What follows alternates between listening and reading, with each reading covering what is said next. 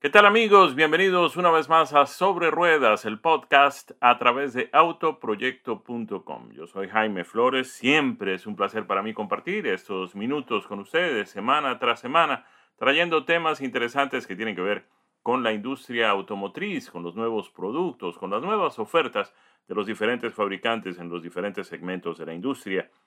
Esta vez vamos a hablar de un pickup de gran tamaño, de tamaño completo. Como lo saben ustedes, este es el segmento de vehículos de mayor venta en los Estados Unidos.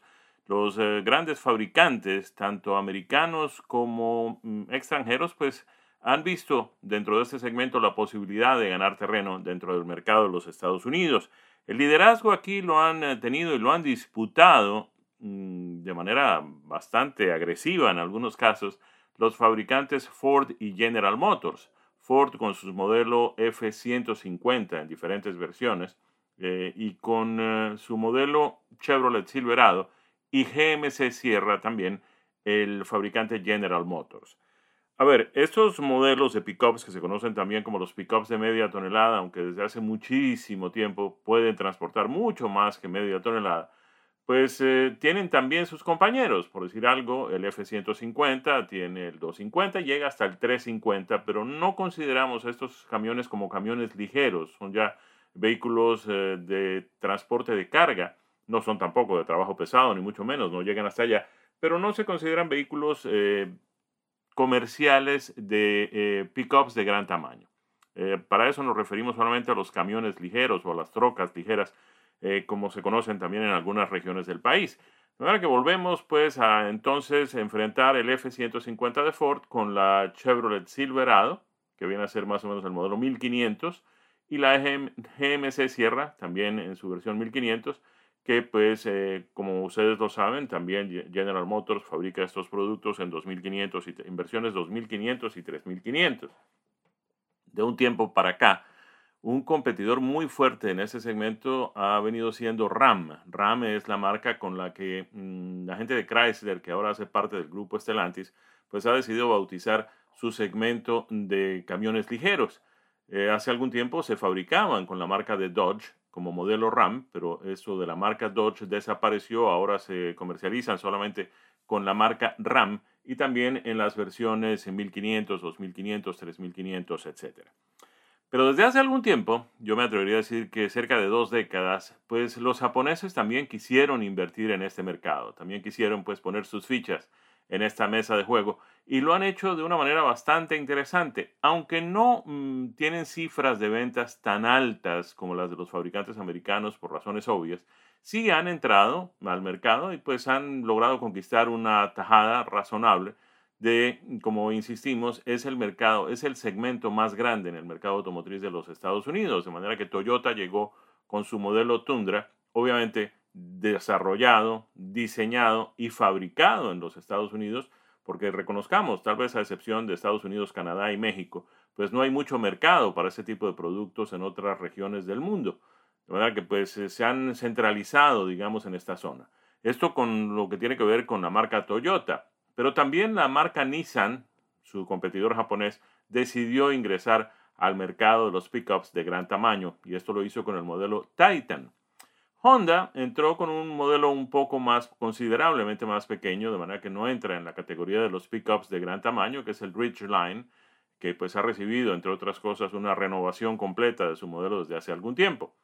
Esto en los de gran tamaño. En los de tamaño mediano, estos mismos fabricantes pues tienen sus productos. En el caso de Ford es el Ranger. En el caso de General Motors estamos hablando del eh, Chevrolet Colorado y del GMC Canyon. Y en el caso de los japoneses, Toyota tiene su Tacoma y Nissan tiene su Frontier. Estuvimos en el lanzamiento, en la presentación a los medios de comunicación inicialmente, pues eh, para conversar con los eh, responsables por el diseño del producto, el desarrollo, en fin, el mercadeo. Y hace apenas unos días tuvimos finalmente la oportunidad de manejar este nuevo Tundra. la apuesta más grande que ha hecho Toyota en este mm, producto es eh, retirar del mercado el motor V8 de 5.7 litros que había sido por mucho tiempo pues el motor fundamental de este mm, vehículo, un vehículo que Toyota considera que llega a cambiar un poco el juego. En lugar de ese V8 le han puesto mm, dos versiones, es decir, hay dos motorizaciones. La primera es eh, turbo cargada, turbocargadores gemelos, entrega 389 caballos de potencia y 479 libras por pie de torsión. Viene con una transmisión automática de 8 velocidades. Esta potencia, 389 caballos, es 8 caballos superior a la potencia que entregaba el eh, V8 que viene a reemplazar. El otro, mm, la otra motorización, la otra opción de motor es híbrida, es lo que ellos llaman el iForce Max. También es un V6, bloque de 3.5 litros, turbo cargado, pero que viene además con un eh, motor eléctrico. Entre ambos entregan 437 caballos de potencia y 583 libras por pie de torsión y viene con una transmisión automática de 8 velocidades. Yo tengo que decirles que bastó con entrar al vehículo para llevarme una gran, muy buena impresión de su sistema de infoentretenimiento y de su sistema de navegación, de manera que decidimos conversar sobre esto con Chris Pederton. Aquí estamos con el nuevo, completamente nuevo Toyota Tundra. El nuevo Toyota Tundra es el pickup de tamaño completo de la compañía japonesa Toyota y entre una serie de particularidades maravillosas que tiene, para comenzar con el diseño, para comenzar con la apariencia, para comenzar con la potencia y con todo esto, pues también tiene un sistema de infoentretenimiento realmente fenomenal. Para hablar de esto tenemos a Chris Predorton, ella nos va a explicar aquí en eh, inglés y en español, vamos a estar conversando sobre este tema, este sistema de infoentretenimiento que además tiene una pantalla monumental. Chris, gracias por estar con nosotros. Thank you for being with us. You're welcome, you're welcome. Chris, uh, how big is this screen? This screen is the 14 inch uh, premium screen. Mm, es la pantalla premium de 14 pulgadas. Cuéntanos un poco. Tell us a little bit about the, whole system. Uh, give us a, a, a, a, big picture, a big idea of how this works. Uh, well, our navigation system that you're seeing right here is all cloud based. Mm. So you do have points of interest that are always up to date. Um, we do have an awesome intelligent assistant uh, capability for you to be able to search for all of these points of interest. Todos los puntos de interés, un sistema basado en la nube, es decir, no estamos dependiendo de telefonía celular ni este tipo de cosas, estamos directamente conectados con la nube. Eh, y, qué podemos esperar? ¿Qué es, ¿Cuál es la diferencia fundamental entre este sistema nuevo y el sistema anterior que teníamos? What's the big difference between this system, this new system, and the one we used to have before? Well, the fact that you have everything that's up to date as soon as you buy the vehicle, you don't have to worry about, you know, updating this. Your maps are always up to date. Um, your voice features, we have the dual microphone capability, so that way both your passenger and the driver have the ability to interact with the Toyota vehicle. Además de que desde el momento en que uno compra el vehículo ya viene todo mm, eh, debidamente actualizado y se está actualizando permanentemente, pero además tiene dos micrófonos, uno encima de donde va el pasajero y otro encima de donde va el conductor, de manera que pues el sistema capta eh, todo lo que uno le pide, es eh, comunicación eh, a través de la voz de manera permanente y todo el tiempo se está actualizando. It's been updated all the time. Yes, yes. So when I say mm, llévame al restaurante mexicano más cercano, él tiene esa información. Let's, me? Let's do it. In Spanish, go ahead. Ok, vamos a hacerlo en español. El restaurante mexicano más cercano. Y ahí está el sistema buscando en el nube. ¿Le gustaría ir ahora? Y ahí aparece Chili's Grill y Bar en eh, 8250 en la ruta Texas 121 en Frisco, Texas, muy cerca de donde estamos. Muy bien, además todo esto está eh, permanentemente actualizado. Si hay un restaurante que abre nuevo, automáticamente lo pone. It's up to date, fresh. Uh, we use Google-based maps, so you always have the latest and greatest information. Y es interesante, además cuando yo le hablo muy rápido el sistema no lo entiende, pero bien, del resto maravilloso, muy bien, muy bien. Chris, congratulations, this is wonderful. Thank you, thank you. We worked, our team worked very, very hard on this. We're very proud to present it. Dice ella que el equipo trabajó muy duramente en esto y les da mucho orgullo poder presentarlo. Pues, congratulations, felicitaciones. Thank you. Thank you.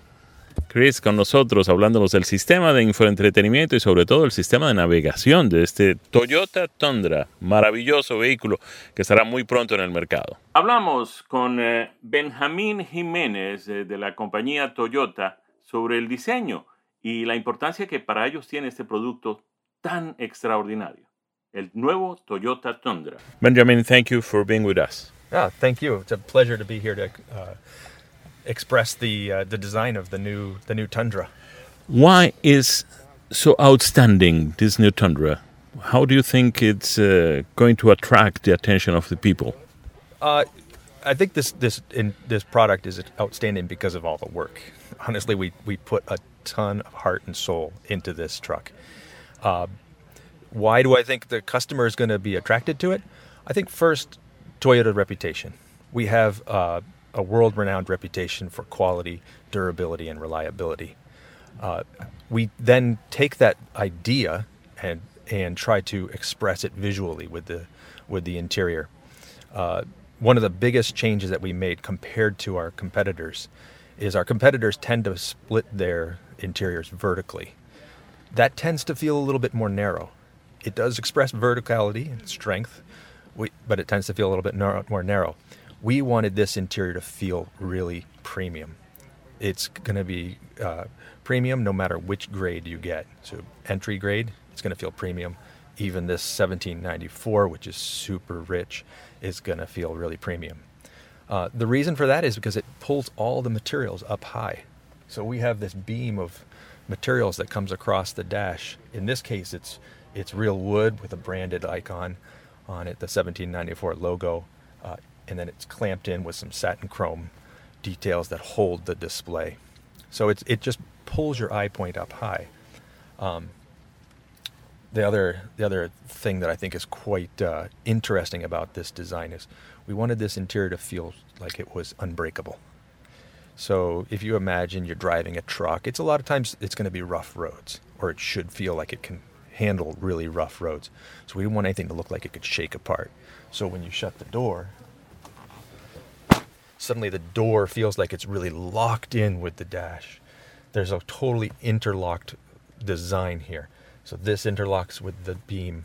The beam interlocks with the, the, the registers. The registers interlock with the display. This display looks like it's completely immovable.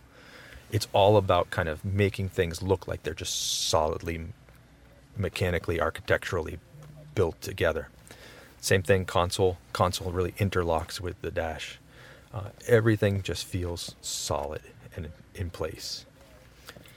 Nos habla Benjamín sobre el concepto de verticalidad y el concepto de horizontalidad y de cómo los otros, la mayoría de los otros pickups de gran tamaño, de tamaño completo, tienden a ser verticales. Ellos eh, consideran que eso les da una sensación de mm, solidez.